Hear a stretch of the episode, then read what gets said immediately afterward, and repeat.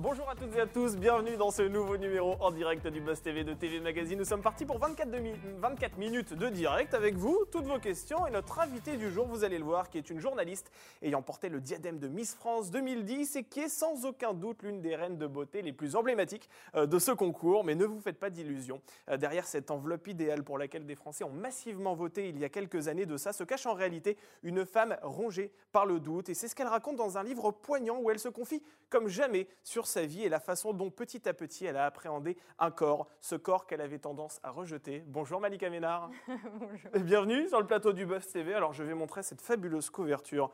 Fuck les complexes, c'est le titre du livre euh, que vous avez sorti il y a deux jours de ça. hein. c'est Oui, aux deux jours éditions seulement, euh, ouais. Amphora, effectivement. Alors c'est un ouvrage euh, dans lequel vous vous livrez sans détour sur les plaies qui ont ensanglanté euh, votre enfance, votre adolescence et qui ont encore des répercussions euh, aujourd'hui, ouais, c'est peut-être un peu fort, c'est peut-être un peu fort, qui, qui vous ont blessé, disons. Mais on va en parler justement après sur la façon dont vous avez géré euh, ces obstacles qui, voilà, qui ont semé votre, votre parcours. Déjà, quand j'ai reçu ce livre, j'ai regardé le titre, Fuck les complexes, et en dessous, j'ai vu votre tête. Et là, je me suis dit, est-ce que c'est pas facile de mettre ces gènes physiques de côté quand on s'appelle Malika Ménard et que euh, finalement, euh, on a été Miss France Est-ce que c'est pas facile de dire, voilà, il faut dire fuck les complexes? Ah, vous voulez dire Ah oui, c'est une. Je, je- je comprends. Enfin, j'avais du mal avec la formulation de la question pour comprendre le sens, mais je pense que ce que vous voulez dire, c'est être Miss France Ouais. et dire qu'on a des complexes. Pour vous, ça va pas ensemble. Et, Oui, c'est ça. En fait, vous, vous invitez les gens à dire fuck les complexes. En même temps, vous, venant de votre part, on se dit que c'est facile pour vous de dire fuck les complexes. Vous devez pas en avoir. Oui, mais en fait, c'est justement, en fait, ce que j'explique, c'est que, bah, enfin, c'est pas une question de physique, et Ouais. même si on, j'ai eu la chance d'avoir un titre euh, de beauté, enfin, qui, qui, qui m'a été décerné, euh, si à l'intérieur de moi, je suis pas profondément euh, convaincue de ce que je suis, de ce que je Ouais. vaux, et ça passe par la case physique, euh, bah, ça, ça changera rien au fait euh, de, s'aimer. Donc en fait, l'idée c'était de se dire voilà, on peut avoir fait Miss France et euh, se m'adresser à- à- aux femmes en fait, parce qu'il y a Ouais. tellement de femmes qui sont complexées, de dire mais vous n'êtes pas seule, moi aussi, même en ayant fait tout ça, en ayant eu cette chance, bah, j'arrive pas à me débarrasser de mes complexes. Même encore aujourd'hui, Non, là ça va mieux. ça va mieux? C'est pas totalement débarrassé, ça n'a pas été la solution miracle non plus, mais, mais l'écriture, qui a été un long process de neuf mois, euh, m'a fait beaucoup de bien. Et une fois que j'ai rendu Mm. le livre, j'ai été, euh, jusqu'aussi à cette partie où je me livre sur moi, donc en fait il y a, il y a une introspection, donc y a forcément, on, on sort, euh, on sort toujours euh, mieux de, de- quand on a passé du temps à réfléchir, Ouais. à essayer d'analyser, de comprendre. Et puis il y a toutes ces femmes que j'ai rencontrées et qui m'ont Oui. fait beaucoup de bien. Donc vous diriez que ce livre, c'est une forme de thérapie pour vous? C'est un peu galvaudé comme mot, mais oui, oui, pour moi, ça a été une thérapie. Mais surtout, j'espère que ça fera du bien aux autres femmes euh, Mm. qui vont le lire. Et à ceux qui nous regardent, c'est Et ça. aux garçons aussi, Ouais, hein, parce qu'il y en a qui ont des complexes. mais- Oui, parce que jusqu'à preuve de contraire, je suis un garçon, je l'ai lu et j'ai beaucoup aimé. Donc euh, effectivement, on va en parler dans C'est votre part de féminité instants. qui s'est exprimée. Très certainement, très certainement. On en a tous une au fond de nous. Nous sommes en direct avec Malika Ménard sur Figaro Live, sur la page Facebook du Figaro et la page Facebook de TV Magazine. Vous pouvez poser toutes vos questions. Est-ce que vous aussi, vous avez des complexes? Tiens, vous pouvez nous en faire part euh, sur la page Facebook. Est-ce que euh, quel regard vous portez tiens, sur le parcours de Malika Ménard depuis Miss France? Est-ce qu'elle vous manque à la télévision aussi? C'est vrai que ça fait un petit moment qu'on l'a pas vue. N'hésitez pas, vous pouvez lui poser toutes vos questions. On y revient juste après les news médias de Sarah Lecoeuvre. Salut Sarah Salut Damien, bonjour Malika. Alors Sarah, c'est parti avec les audiences. Quelle chaîne est arrivée en tête hier? Eh ben, TF1, grâce au match de Ligue des Champions qui opposait la Croatie à la France, euh, match qui, avec le résultat de 2-1, eh bien 6 millions Et 300 000 C'est pas la Ligue fidèles. des champions, par contre. hein. Non, c'était la Ligue des Nations. Ah, la Ligue des. Nations. Ouais. Ah oui. oui. Ah, oui, heureusement, j'ai des spécialistes sur le Ah plateau. On est là, on est là, vous inquiétez pas Sarah. Je l'ai même pas regardé. Non, mais je l'ai même pas regardé, mais France-Croatie, ça peut pas être. Merci, vous m'avez corrigé. 6 300 000 C'est Français devant ce match, 26,4% de part d'audience, donc très beau score. Euh, France 2 est derrière avec La promesse de l'eau, c'est un téléfilm qui était en rediffusion, porté par Nicolas Gob et Thomas Joannet. 3 100 000 téléspectateurs au rendez-vous, 13,5% de part d'audience. Et ensuite, c'est le meilleur pâtissier qui arrive, euh, 2 millions 7 et 13,7% de part d'audience. Et on va parler du beau score de TMC. Euh, 700 000 euh, cinéphiles devant Dirty Dancing, ce classique du cinéma. Ah oui. Et juste, tant qu'on parle des audiences, hier, il y avait l'interview d'Emmanuel Oui. Macron. On sait que ses prises de parole sont alors extrêmement regardées la, la semaine, enfin, le- pendant le confinement en avril, c'était quasiment pics, 100% ouais. de part d'audience. Hier, vous avez les chiffres? Oui, on a les chiffres qui sont tombés, près de 21 millions Ah de oui. téléspectateurs euh, répartis entre TF1 et Oui, c'est France ce que 2. j'allais dire. En même temps, Ouais. c'était sur toutes les chaînes. C'est ça, sur BFM TV aussi, on aura les chiffres un peu plus tard. hein. Et on aura les, Ouais. les chiffres à 11h, donc ce sera un chiffre à revoir à la hausse, ce chiffre de 21 millions. Donc, et c'est TF1 qui l'emporte de peu. 11 millions 9 sur TF1, 9 millions sur France 2. Malika, on parle de télévision, d'audience, etc. Vous, vous n'êtes pas vraiment étrangère au petit écran. On vous a vu récemment sur France 3, également il y a quelques années sur Énergie 12, aux commandes d'un magazine. Ouais, qu'ils ont rediffusé cet été. Qui vont rediffuser, donc on va vous revoir Non, en rediffusion. Ah, qu'ils ont rediffusé. je- Ils m'ont même pas prévenu, je l'ai découvert. euh, Bon, je pense qu'après, avec le confinement, il y avait des Ouais. difficultés à faire des tournages, donc ils réutilisaient ce qu'ils avaient déjà euh, euh, tourné et produit, évidemment. Mais euh, non, non, euh, oui, je connais bien. Puis en plus, j'ai travaillé aussi euh, au, au TV Mag. et c'est Oui, plus- exactement. C'est plus là où je m'intéressais aux audiences. C'est vrai que la télé, je la regarde moins. Ouais. Pour être honnête, hier, euh, j'étais chez moi et une fois que Macron a eu terminé de parler, euh, il n'y a rien de tout ça que j'ai eu envie de regarder. quoi. Ouais. Ouais. J'ai mis euh, 10%.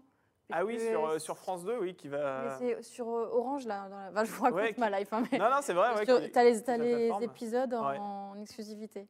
Ah voilà, ouais, c'était sympathique. Oui, parce que ça va effectivement être relancé là, dans, dans- dans les prochains jours. Le On m'a- 21 octobre, Ouais, C'est 2, ça. Voilà, et ben, toi, tu peux les acheter avant. en avant-première. bah, Toute la série, hein. Euh, toute la saison, pardon. Ah oui, d'accord. Il ne faut Oui. pas trop le dire à France Télévisions parce que ça risque d'impacter effectivement. Est-ce est-ce que, euh, Malika, ça vous manque la télévision? Parce que là, on parle de vous en tant que téléspectatrice, mais l'animatrice, la journaliste, la femme d'antenne que vous êtes, est-ce que vous aimeriez revenir devant la caméra? Euh, bah, en fait, j'en j'en- enfin, j'en fais un peu encore euh, sur le digital. J'ai travaillé, de là, je viens de terminer de travailler pour Roland Garros. Donc, euh, quand je, quand je le fais plus, j'oublie que ça me manque. Mais c'est vrai que quand là, j'étais sur le terrain, euh, c'est facile. C'est c'est une autre manière de, de- de consommer l'activité journalistique. Mais euh, ça dépend, en fait, Ouais. pas à n'importe quel prix. Et puis, c'est un milieu quand même qui n'est pas facile. Et. et pour bien se sentir dans sa peau, je suis pas persuadée qu'il faille à Ouais. tout prix évoluer dans cet univers-là. Et euh, c'est vrai que bah, le, le travail d'écrire son bouquin, de mettre autant de signes que tu veux dedans, Oui, sans vrai. personne Ouais. qui te coupe et qui te dit, c'est super agréable. Et quand vous dites que ce n'est pas facile, euh, ce monde, qu'est-ce que vous entendez par là? Est-ce que ça veut dire que c'est plus parce que c'est un monde effectivement de panier de crabes ou c'est juste parce que c'est compliqué de s'adapter au C'est un code? monde de comparaison déjà. Donc Ouais. déjà dans la vie, quand on se compare, c'est compliqué. Euh, c'est, euh, c'est- il y, a là, il y a un rapport à l'image. On se voit à la télé, donc il y a, Il y a Il y a un un rapport à, l'image compliquée. Et puis dépendre tout le temps de quelqu'un, du bon vouloir de quelqu'un. euh, pff, c'est...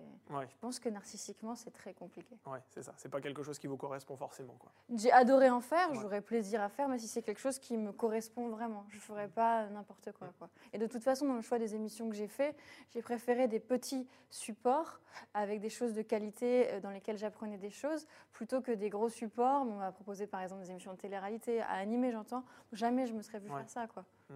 Alors justement, vous parliez des émissions auxquelles vous avez participé. Il y a une énorme émission à laquelle vous avez participé, qui vous a d'ailleurs sacré Miss France 2010. Ben, Ah c'est oui. l'élection Miss France, justement. On en parle, me Sarah. de quoi Parce que Miss Martinique accable le comité. Que se passe-t-il? Oui, alors attention, on parle de la tenante du titre, euh, pas celle qui va concourir au prochain concours Miss France en fin d'année au Puy du Fou. Fait, un an après sa victoire au concours Miss Martinique 2019, Ambre Boza a exprimé son mécontentement sur les réseaux sociaux. En fait, elle garde un très mauvais souvenir de son année de règne et prête au directeur du comité euh, des propos peu flatteurs et disgracieux. Elle euh, dit par exemple sur son compte Instagram, lors de la crise sanitaire, il ne m'a même pas demandé de, de- il m'a demandé pardon de devenir transparente et de ne plus apparaître sur les réseaux sociaux. Ce qui devait être un conte de fées s'est transformé en un véritable cauchemar. Alors Malika, vos débuts de Miss France ont été assez mouvementés, c'est ce que vous écrivez euh, dans ce livre. Alors à votre surprise, à votre grande surprise même, vous êtes élue reine de beauté. Euh, ensuite, à 3h du matin, après avoir enchaîné plein d'interviews, vous vous retrouvez sur ce lit devant, dans votre chambre d'hôtel. Et là, vous vous demandez, vous vous posez cette question sur la démarche à suivre pour rendre votre titre. Si, Ah. vous, avez, si vous aviez pu rendre cette couronne, est-ce que vous l'auriez fait? Non, non, c'est des réflexions de quand euh, il y a- on est très peu à avoir fait Miss France, à Ouais. l'avoir remporté, c'est l'inconnu, il n'y a personne qui peut te préparer à ça. C'est vrai que tu es sacré à minuit, tu enchaînes tout de suite en conférence de Mm. presse. Pour une jeune fille de 22 ans, euh, être jetée comme ça, c'est compliqué. Tu vois pas tes proches. Moi, j'ai enchaîné avec une séance photo pour Gala avec Jean-Paul Gaultier. Et en gros, c'est vrai que je me suis retrouvée seule à 3 h du matin. Je vais me lever à 6 h. Ouais. J'allume la télé, je mets BFM, hein, pour, euh, voilà, et je me vois en fait, et je vois Miss Normandie vient d'être élue Miss France. Et c'est vrai qu'à ce moment-là, je me dis, en fait, tu prends conscience de la réalité de ce qui vient de se passer, et je me dis, mais comment je vais faire? Et oui, en fait, je me dis, mais est-ce que je vais pouvoir arrêter, rendre l'écharpe? Et en fait, tout de suite, dans la seconde qui suit, je, je ne- je ne pense pas à le faire, mais ça m'a marqué. Et des années après, c'est vrai que ça m'a marqué de me dire, mais comment tu as pu penser ça alors que tu venais de gagner Ouais. quoi? Ça vous a effrayé sur le moment C'est plus De d'avoir cette réflexion-là, oui. Ouais. Mais je sais qu'elle est partagée euh, par nous toutes. Mm. Pas, pas- je pense pas dans euh, trois heures après, mais, euh, mais je suis certaine que toutes, à un moment donné, c'est lourd parfois, donc on, on s'appartient plus trop. Donc Mm. on a envie de reprendre possession de soi-même. Donc forcément, toutes, on a eu la réflexion de se dire, euh, est-ce que, est que je peux arrêter? Oui, bien sûr. Allez, on va terminer ces news médias, Sarah, avec toute autre chose, avec ces stars de la série, euh, très décriées d'ailleurs, hein, Emily in Paris, qui réagissent aux critiques. Ouais, les stars françaises, car les critiques sont nombreuses. Une série très sucrée et bourrée de stéréotypes. On se demande dans quel Paris ces personnages vivent. On l'a lu partout, de Télérama aux Parisiens. Les critiques françaises sont unanimes sur la nouvelle série de Darren Star sur Netflix. Les clichés sont trop nombreux et la vision édulcorée de la capitale exaspère. Alors forcément, les comédiens vedettes sont obligés de monter au créneau, à commencer par Lucas Bravo, qui, joue, vous savez, l'ami de, l'héroïne, un beau gosse. Il dit Les critiques français n'ont pas compris qu'il ne s'agit que d'une vision.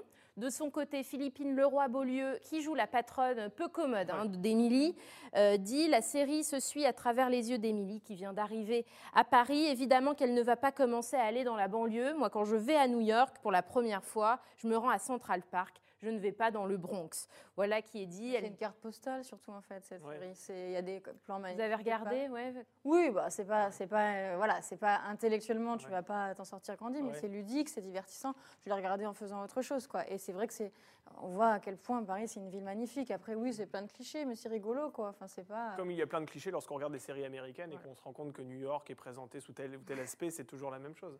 Oui, non, mais en fait, il faut plutôt être flatté du fait qu'ils aient voulu mettre Paris à l'honneur plus qu'autre chose, quoi. Mais vous, quand je vous dis Paris, vous pensez à quels adjectifs? Vous qui avez grandi à Caen, quand vous êtes Moi, je arrivé suis ici Normande, ça va faire 11 ans que je suis ici. Euh, bah, ils ont raison dans certains trucs. Les Parisiens ne sont pas forcément les gens les plus Ouais. aimables, sont très stressés, sont très pressés. Euh, Il y a, peut-être quelque chose de malsain de vivre dans la capitale aussi, avec, cette, avec euh, cette vision nocturne. Mais après, ça reste une ville magnifique, avec un accès à la culture. Franchement, même pour avoir voyagé en Europe, dans les capitales européennes, euh, il n'y a pas autant d'expositions et autant fournies qu'à Paris, euh, le théâtre. Vraiment, c'est une, ville qui a, voilà, comme toutes les villes euh, et comme tout. tout, en fait, il y, a- il y a des bonnes choses, des mauvaises choses, mais par contre, il faut avoir, faut avoir un petit peu d'humilité, quoi, les. Parisiens. Il Ouais. faut être déjà flatté. Il y a une que- petite arrogance euh, chez les Parisiens, c'est ça que vous voulez dire? Quand vous dites Non, mais là, tout le monde est monté au créneau sur cette série. Bon, Ouais. il y a bien. pff, enfin, en tout cas, elle marche. Je vois, je vois toujours, je regarde sur Netflix, elle est dans les, Oui, dans les top. euh, Ouais, Ouais, dans les 10. tops, ouais. Oui, alors ça, on ne sait pas vraiment comment c'est calculé non plus. peut-être. Non. Ah bon je ne sais pas, hein, je Ah ouais ne veux pas être dans le complotisme de base, mais euh, effectivement, je ne sais pas comment euh, c'est calculé, savoir si effectivement telle ou telle série fonctionne. Mm. Enfin bon, en tout cas, on va parler euh, maintenant de votre actualité, Malika Oui. Ménard, de votre livre Fuck les complexes, parce que vous avez dit que parfois il y a du bon et du moins bon. Eh ben, c'est un peu ce que vous avez vécu dans, dans votre vie, et on en parle tout de suite dans l'interview du Buzz TV.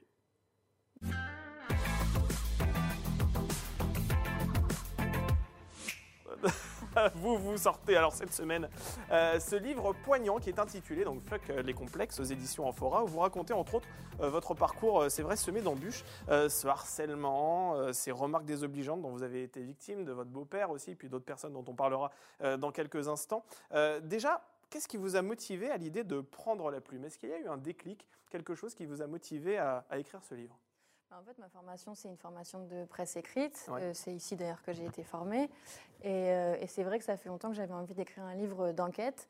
Euh, après, il restait à définir le sujet. Je- J'ai beaucoup réfléchi. En fait, bah, pour un premier ouvrage, pour le faire avec sincérité et y mettre vraiment tout ce qu'on a, il fallait que ça soit quelque chose qui me parle, qui soit fort pour moi. Et c'est pour ça que je suis allée sur ce sujet des complexes, de l'acceptation de soi. Mais au démarrage, ce qu'il faut se dire, c'est que j'ai- le livre, il est conçu où je débute le livre avec mon témoignage, je rencontre ces femmes et je le clôture.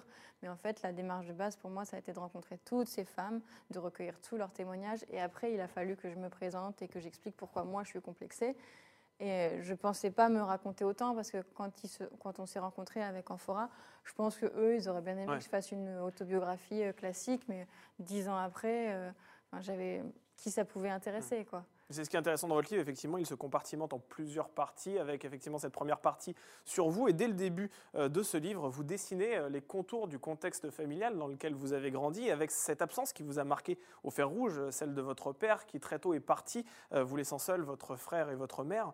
Dans quelle mesure ce manque de figure paternelle a-t-il déteint sur votre vie? On sent que ça a été vraiment un élément marquant de Bah, votre existence. C'est plutôt de se sentir abandonné. Donc déjà, ça commence où tout de suite tu te dis, bah, en fait, euh, bah, pour s'aimer, si Ouais. tu as l'impression que euh, celui qui, euh, ton père, celui qui est censé t'aimer de manière automatique, euh, n'y arrive pas, c'est- compliqué. mais après, quand sur le moment, je pense que enfin, j'avais pas cette analyse-là. Quoi. Sur le moment, juste, on était trois. Et je- moi, je le connaissais pas. Il est parti.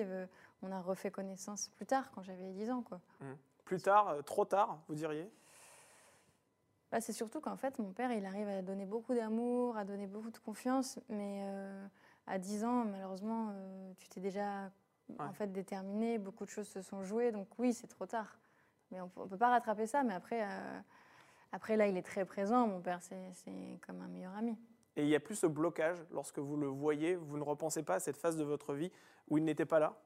Bah, Vous on- arrivez à- On en parle souvent passer- tous les deux, Ouais, en fait. vous en parlez que- Oui, on en parle très. euh, euh, moi, je suis quelqu'un qui euh, met un mot sur, des mots sur tout. J'ai pas de difficulté à, à parler et au contraire, j'aime bien communiquer. Et c'est lui qui m'a.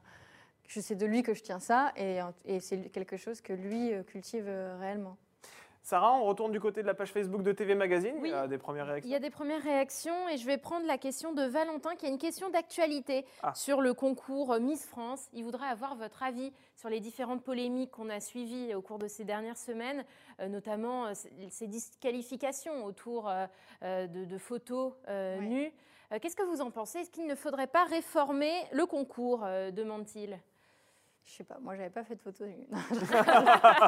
En tout cas, on les a pas vus. hein, euh, Non, voilà. mais je pense qu'il y a eu tellement de polémiques que, que c'est pas. Je pense que ça, va, ça, ça doit se réformer. Je pense que c'est en train de, de- de changer. Je- forcément que Sylvie Tellier et ses équipes en discutent en interne. Euh, Il y, y en a eu trop en trop peu de temps pour pas que ça les, ça les pousse Ouais, à réfléchir un Faut- minimum. Il ne faudrait pas faire du cas par cas quand on voit ce qui s'est passé avec un peu ce qui se passe en Guadeloupe. fait, puisque c'est à la discrétion de chaque comité. Donc en vrai, c'est du cas par cas. Ouais. Sauf que c'est pas Sylvie qui décide, c'est les, les délégués régionaux. Quand vous dites que ça va changer, vous avez des informations On a l'impression que Sylvie euh, Ah, vous mais a- moi, vous- pour la connaître, je sais qu'elle est en réflexion là-dessus, c'est évident. Ouais.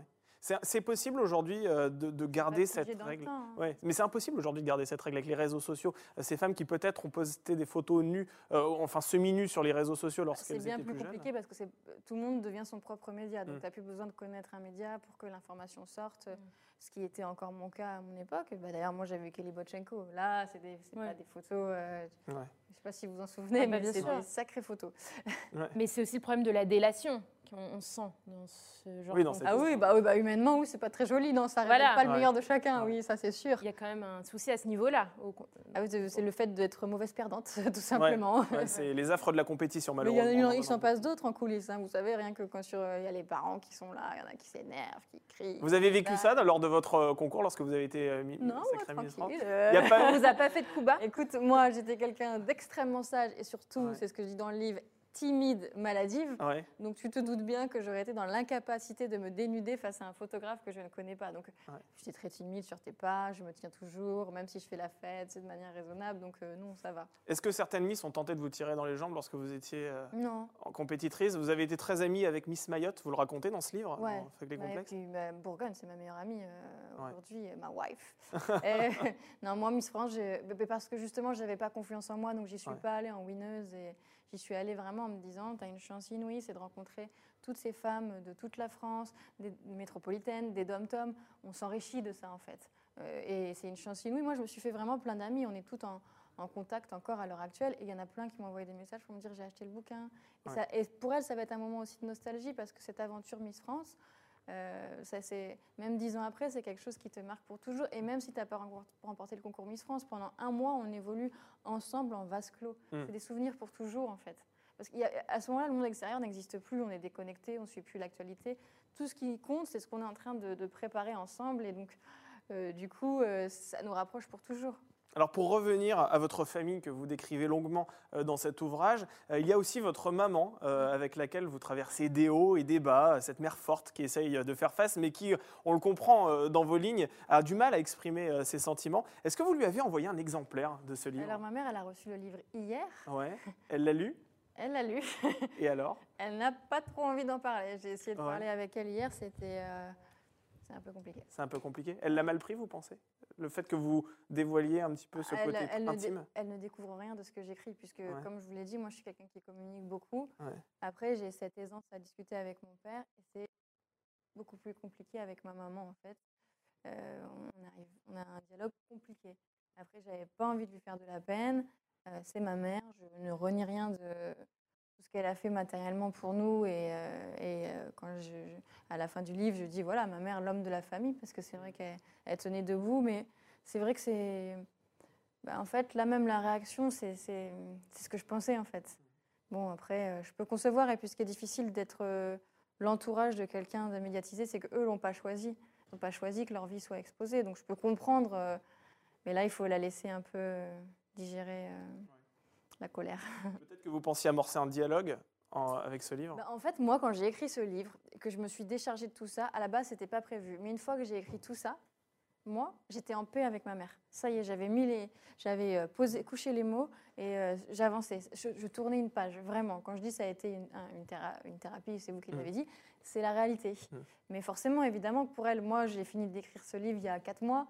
Euh, elle, elle, euh, moi, je suis loin, j'ai évolué dans ma tête. Elle, elle le prend maintenant euh, en pleine phase, donc je, je comprends.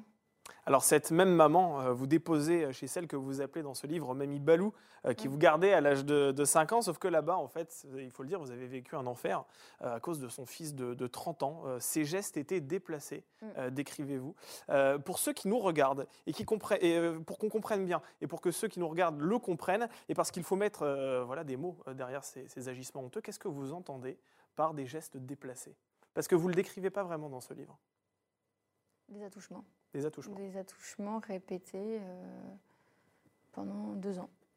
Et, euh, mais c'est, une volonté de ne pas aller plus loin dans le livre. Mhm. Euh, c'est de la pudeur. On n'est pas là pour faire du voyeurisme. On n'est pas là pour. euh, moi, ça me dérange. Et ça m'aurait dérangé de le lire ailleurs. Ouais. Euh, mais après, comme, on comme je faisais un livre sur l'acceptation physique de soi, quand on a 5 ans et qu'il se passe des choses comme ça, évidemment que c'est d'une violence sans pareil et que le rapport au, corps euh, s'en trouve modifié. Donc c'était impossible, si j'étais sincère dans ma démarche, de ne pas l'écrire. Mais j'ai- pas volonté à, à- à développer ça. Ouais. Après, j'ai eu des retours, euh, comment dirais-je? Je me suis rendu compte que ça permettait de délier les langues. J'ai reçu énormément de messages.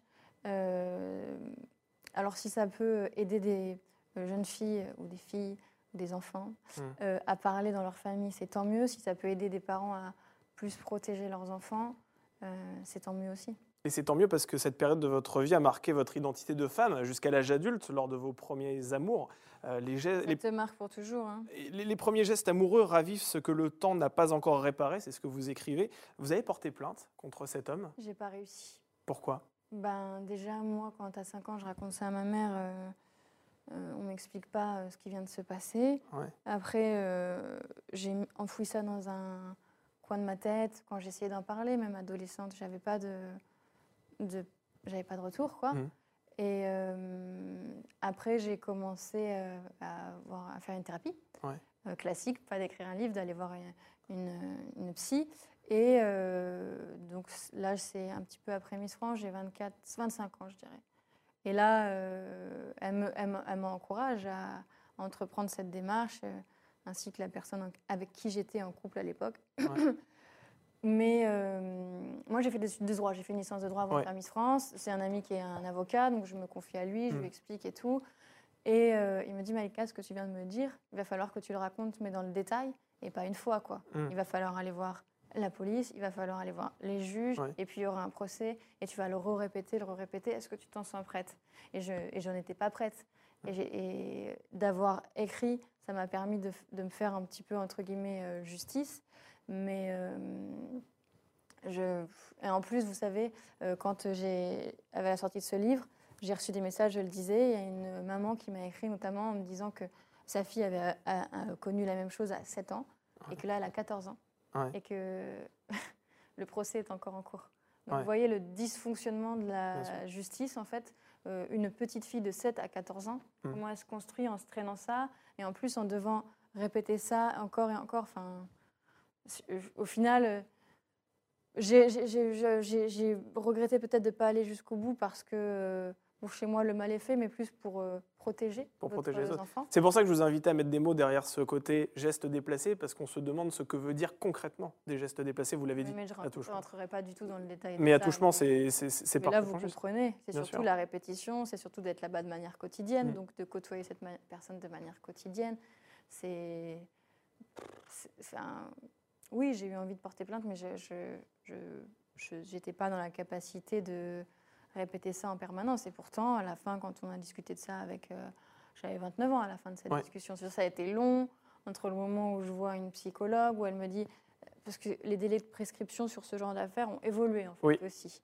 Donc elle me dit non, là vous pouvez encore le faire. Et, euh, donc je prends contact avec euh, mon ami avocat et, euh, et il me dit réfléchis, réfléchis parce que quand même euh, c'est quelqu'un qui connaît mes fragilités. Donc il me dit je ne sais pas si ça te fera vraiment du bien. Et en fait j'avais cette euh, culpabilité de me dire mais on ne protège pas aussi d'autres enfants quoi. Et dès lors que votre maman a changé de nourrice, parce que dès lors que vous lui avez raconté cette histoire, Ah oui, elle a décidé de changer, euh, hein, tout de suite, naturellement. euh, ça n'a pas traîné. Il est sorti de votre vie définitivement? Oui. Ouais. Oui. Plus jamais il a tenté à reprendre contact avec vous, à s'expliquer, à s'excuser aussi? Non. Bah, tu vas t'excuser à une enfant de 5 ans? Mais ça, ça blesse, vous, vous- vous le racontez dans ce livre. Mais euh, non, non, je l'ai plus jamais. Enfin, je l'ai, pour tout vous dire, croisé. euh, Bref, et c'est des gens qui vivent en Normandie. Mais euh, non, non, j'ai plus eu de contact du tout. Mais par contre, c'est des gens qui ont continué de faire leur vie de manière normale. Ma mère est dentiste, elle est dans un cabinet médical. Euh, cette femme euh, allait chez les médecins de ce cabinet médical. euh, Enfin, presque comme si de rien n'était, quoi. Alors cette agression, l'absence de votre père dont on a parlé au début de l'interview, mais aussi les remarques sur votre physique ont un peu détruit euh, le, le peu de confiance que vous aviez en vous. En fait, il n'y en euh, à avait pas trop. Il y en avait en fait, c'est facile de, de faire du mal, à, de déstabiliser quelqu'un qui n'a pas confiance, quoi. Et d'ailleurs, ça, s'illustre très concrètement au moment de l'élection régionale Miss, Mor- Miss Normandie. Euh, Vous affirmez euh, dans votre livre que vous pleurez lorsque vous vous regardez dans le miroir. Pourquoi? Bah parce qu'en fait, c'est la première fois finalement que je me retrouve. euh, euh, les concours de Miss France, euh, euh, c'est quand même de la comparaison tout de suite euh, sur le physique. Ouais. Et euh, je ne m'étais jamais retrouvée dans cette situation-là. Puis je découvre que bah, les filles, elles sont super préparées, super apprêtées, elles ont la belle robe, elles savent se maquiller, se coiffer. En fait, moi, au final, j'étais. euh, un peu fashion, je dirais, Mhm. mais jean, quoi, pas Ouais. des trucs. Enfin, j'avais les bonnes baskets, j'avais. Je pense que pour quand j'avais les bonnes marques et Ouais. tout ça, mais euh, j'avais jamais porté de robe, je portais très peu de talons, je me maquillais pas du tout. Et en fait, déjà rien que la, la première fois où euh, je me suis faite maquiller, donc c'est à cette élection de Miss Normandie, et j'avais jamais été maquillée de ma vie, donc c'est vrai que rien que de me voir maquillée, c'était bizarre. Et euh, je me trouvais pas jolie, quoi. Je trouvais qu'il m'avait euh, un peu enlaidie. Et à côté de moi, j'avais la Miss France qui me précédait, donc Chloé Morteau, qui est une, une amie maintenant, euh, qui arrive, tu sais, rayonnante, Ouais. pleine de confiance, etc. Et je me suis mise à pleurer parce que je me trouvais moche. Et elle le répète tout le temps quand on est, euh, quand on est en comité, euh, euh, en gros, enfin, Ouais. tous ensemble, quoi. Elle répète toujours Et Malika, la première fois que je la rencontre, elle pleure parce qu'elle a des bouclettes de caniche. et c'est vrai qu'elle était venue me voir, elle m'avait dit Ça va aller, ça va, ça va. Et en fait, Chloé, longtemps après, j'ai su que, que quand euh, elle était retournée donc, à la Société Miss France, après m'avoir élue, elle a dit Non, mais elle, c'est elle qui va gagner. Ouais. Alors que j'avais pleuré, j'étais pas pleine de confiance, mais, euh, mais c'est vrai que quand tu vois les images euh, de moi à Miss Normandie, tu vois bien que c'est une fille qui est un peu arrivée là par hasard. quoi. Ouais. Mais c'est pas plus mal, la- même pour eux, je pense que c'est c'est un peu de fraîcheur. Quoi. Et justement, vous, vous disiez que vous vous trouviez moche. Alors à l'époque, vous écrivez dans votre livre que Ah votre complexe principal, c'était vos oreilles. Ouais. Et finalement, quand vous êtes arrivé va Miss bien. France, tout va bien, vous voyez, vous les montrez. Bah, écoutez, c'est une belle preuve, ça veut dire que vous allez mieux. Euh, et euh, quand vous avez C'est risible, c'est des... Ouais. Le principe des complexes, c'est de focaliser sur des choses euh, qu'on est les seuls un petit peu à, à- à voir. Mais euh, c'est vrai que Miss France m'a fait du bien pour ça. En même temps, quand vous avez été élue Miss France, les critiques se sont cristallisées sur votre nez. C'est ce que vous racontez. Et ça, ça vous a blessé. Mais en fait, j'ai découvert que mon nez ne plaisait pas. C'est-à-dire Ah ouais. que jusqu'à 22 ans, je n'avais jamais reçu de critique sur mon nez. tout allait bien. Euh, Dans ma famille, tout le monde a un long nez. euh, ma mère, mon père, mon frère, ma grand-mère, tout le monde. Vous étiez sûr d'en hériter, ça C'était certain. fabrique. Non, mais je pense que j'avais évolué qu'avec des gens avec un nez similaire, donc je me posais pas de questions. On m'avait jamais rien dit. Et, euh, et du coup, c'est vrai que ça a été un peu pas une découverte, quoi. Mais ça m'a pas, ça m'a pas complexé. De temps en temps, je me surprends à dire non, pas ce profil, machin, mais ça m'a pas tant complexé que ça. Ça n'a pas réussi à me générer un complexe. Alors Aurélie d'Autremont, euh, qui est l'une des influenceuses que vous interviewez dans la deuxième partie de votre livre, ne cache pas elle son recours à la chirurgie esthétique. Est-ce que vous, ça vous a effleuré l'esprit d'avoir recours à la chirurgie esthétique? fran- franchement, moi, par exemple, je me suis fait opérer sous anesthésie générale parce que j'ai passé ma main à travers un carreau quand j'étais petite. Oui. Euh, je... ça a été, je m'en suis pas remise pendant je sais pas combien de jours. J'étais à côté euh, de la plaque, j'ai mis du temps à récupérer ma main. Enfin bon, voilà. Ouais. Du coup, c'est ça, ça te, ça t'immunise un peu de tout ça. Euh, j'ai fait une interview d'un chirurgien esthétique d'ailleurs Oui, dedans, dans quand il te raconte, bah, ne serait-ce que comment tu refais un nez, par exemple Ouais. qu'il y va au burin et qui Sûr. te... Ouah, Moi, la violence de ça, euh, non, je pourrais pas. Après, euh, j'ai aucun, je porte aucun jugement en fait sur celles Mm. qui ont recours si ça leur permet de se sentir mieux. Le problème de ce que décrit Aurélie d'Autremont, et elle en a conscience, c'est que ça devient un engrenage, Mm. ça devient une addiction. Ouais. Elle, le reconnaît, bien sûr. Toutes les jeunes filles de télé-réalité, il y en a trois que j'ai interviewées parce qu'on ne peut pas parler des réseaux sociaux sans, parler, sans, avoir enfin, sans contacter des jeunes filles de télé-réalité. Toutes, elles ont fait beaucoup de chirurgie esthétique. Mm. Il y en a une qui dit le vivre extrêmement bien et les deux autres, donc Elena et Aurélie, euh, tu sens qu'il y a, il y a euh, quand même un peu de, de- pas de regret, parce que de toute façon ça sert à rien, c'est fait, mais quand même euh, à refaire, euh, je suis pas sûre qu'elles enfin, elles l'auraient fait différemment. Mais en fait, elles sont dans un tel engrenage, la télé-réalité, tu que des gens beaux, avec Mm. des plastiques parfaites, que euh, il faut faire de la télé-réalité pour avoir des abonnés, pour faire des placements de produits, Mm. il faut être la plus belle, etc. etc. C'est un engrenage. Ouais, même Aurélie, là, qui, je sais même elle doit même pas avoir 30 ans, elle me parlait déjà de l'âge et du fait de vieillir. Alors cette folie, justement, autour de la chirurgie esthétique est intimement liée aux réseaux sociaux. Vous venez d'en parler, vous évoquez auprès de ce spécialiste de la chirurgie esthétique cette dysmorphie Snapchat euh, qui consiste en fait, pour ceux qui ne connaissent pas, à ressembler aux filtres proposés euh, par cette application. Est-ce que vous diriez que ces outils, donc les réseaux sociaux, ont massivement, euh, qui sont massivement utilisés par les, par les jeunes, font plus de mal que de bien aujourd'hui? Euh, bah, moi, j'ai découvert en fait ce phénomène en, en menant l'enquête. Et c'est Mm. vrai que je ne savais pas que ça avait pris, euh, enfin, ça avait pris cette ampleur-là. Je ne savais pas que réellement il y avait des filles. En fait, c'est des filles. C'est sur Snapchat surtout qu'il y a un filtre Ouais. où ils te font un petit nez, une grosse bouche, les yeux en amande et des pommettes. Ah. En fait, un peu. bah, de toute façon, tu allumes les, les- les émissions de télé-réalité, les filles, elles sont toutes pareilles. Elles ont Ouais. le même visage. Et c'est vrai que c'est un peu, euh, c'est un peu affolant. Après, euh, forcément, en fait, ça, dé- enfin, l'idée du livre, c'est de faire un bon usage des réseaux sociaux. Mais là, je crois que même les créateurs de ces filtres, etc., ils ont conscience qu'ils sont allés trop loin et ils sont en train de les supprimer. Il y avait, Ouais. Sur Instagram, c'était interdit, je crois, on n'en trouve plus. Ouais. Et je suis même pas sûre, parce que j'utilise pas Snapchat, je, je crois que j'ai plus l'âge pour ça. Mais euh, je crois qu'ils ont. Enfin, en tout cas, c'était en train de, de les supprimer, de les interdire. Évidemment que ça ne peut pas rendre les gens. euh, En fait, euh, je crois que c'est la psychologue qui l'explique dans le livre. Au bout d'un moment, il y en a, ils, ils sont toute la journée connectés sur les réseaux sociaux, derrière des filtres. Donc, ils ont l'impression de se sociabiliser, puisque toute la journée, ils sont sur des réseaux sociaux. Oui. Mais en fait, ils sont incapables de sortir de chez eux parce qu'ils savent que finalement, ils sont en train de mentir à tout le monde toute la journée, que leur apparence physique ne ressemble pas à ce qui, à ce qui montre toute la journée. Et au final, ils s'enferment dans une solitude assez, euh, assez impressionnante.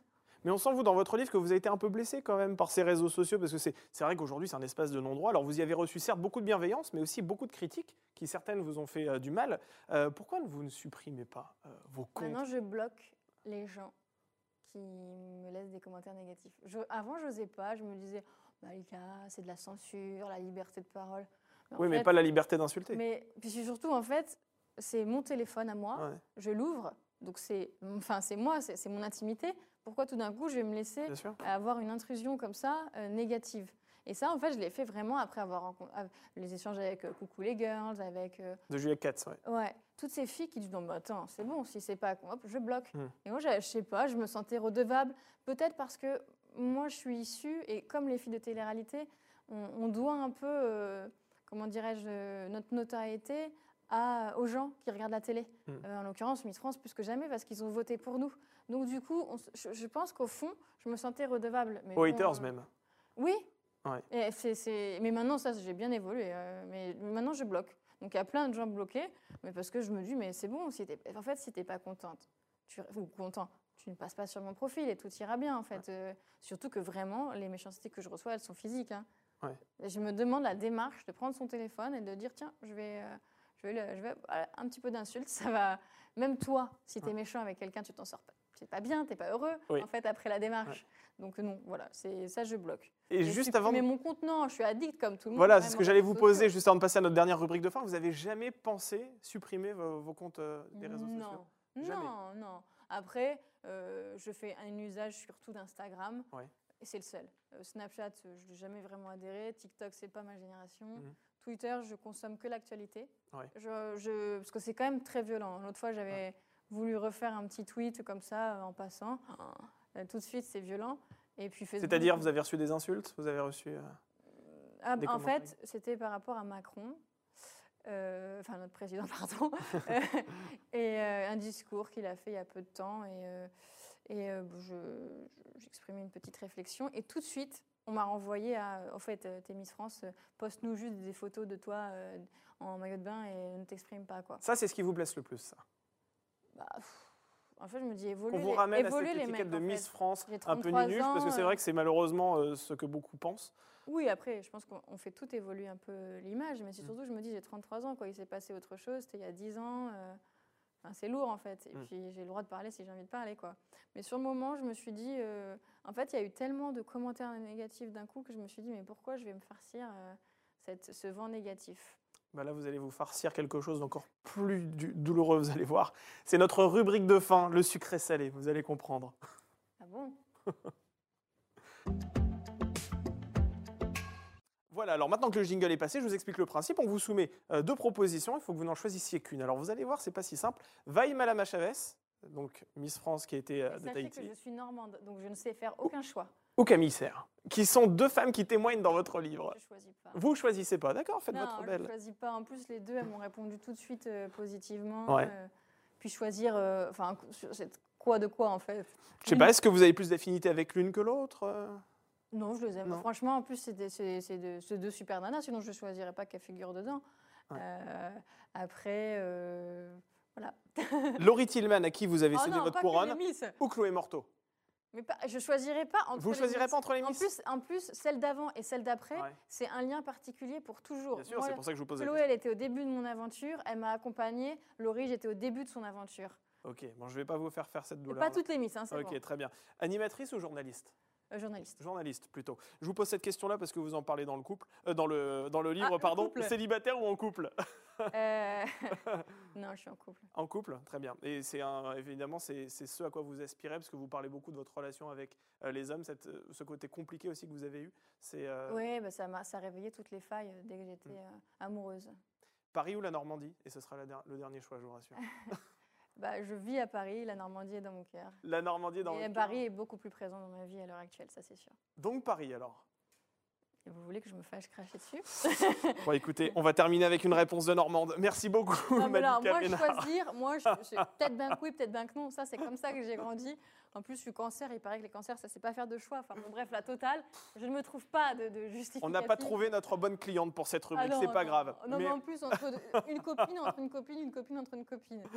merci Oh. beaucoup Malika Ménard d'avoir accepté notre invitation. Donc je rappelle le titre de votre livre, ça s'appelle Fuck les complexes, donc euh, que vous sortez euh, cette semaine donc aux éditions euh, Amphora. Euh, derrière ce titre, c'est vrai qu'aux allures un petit peu simplistes, peut-être diront certains, se cache en, réalité une vraie réflexion et euh, un vrai témoignage qui aidera très certainement certaines, euh, certaines femmes. Merci beaucoup d'avoir accepté notre invitation.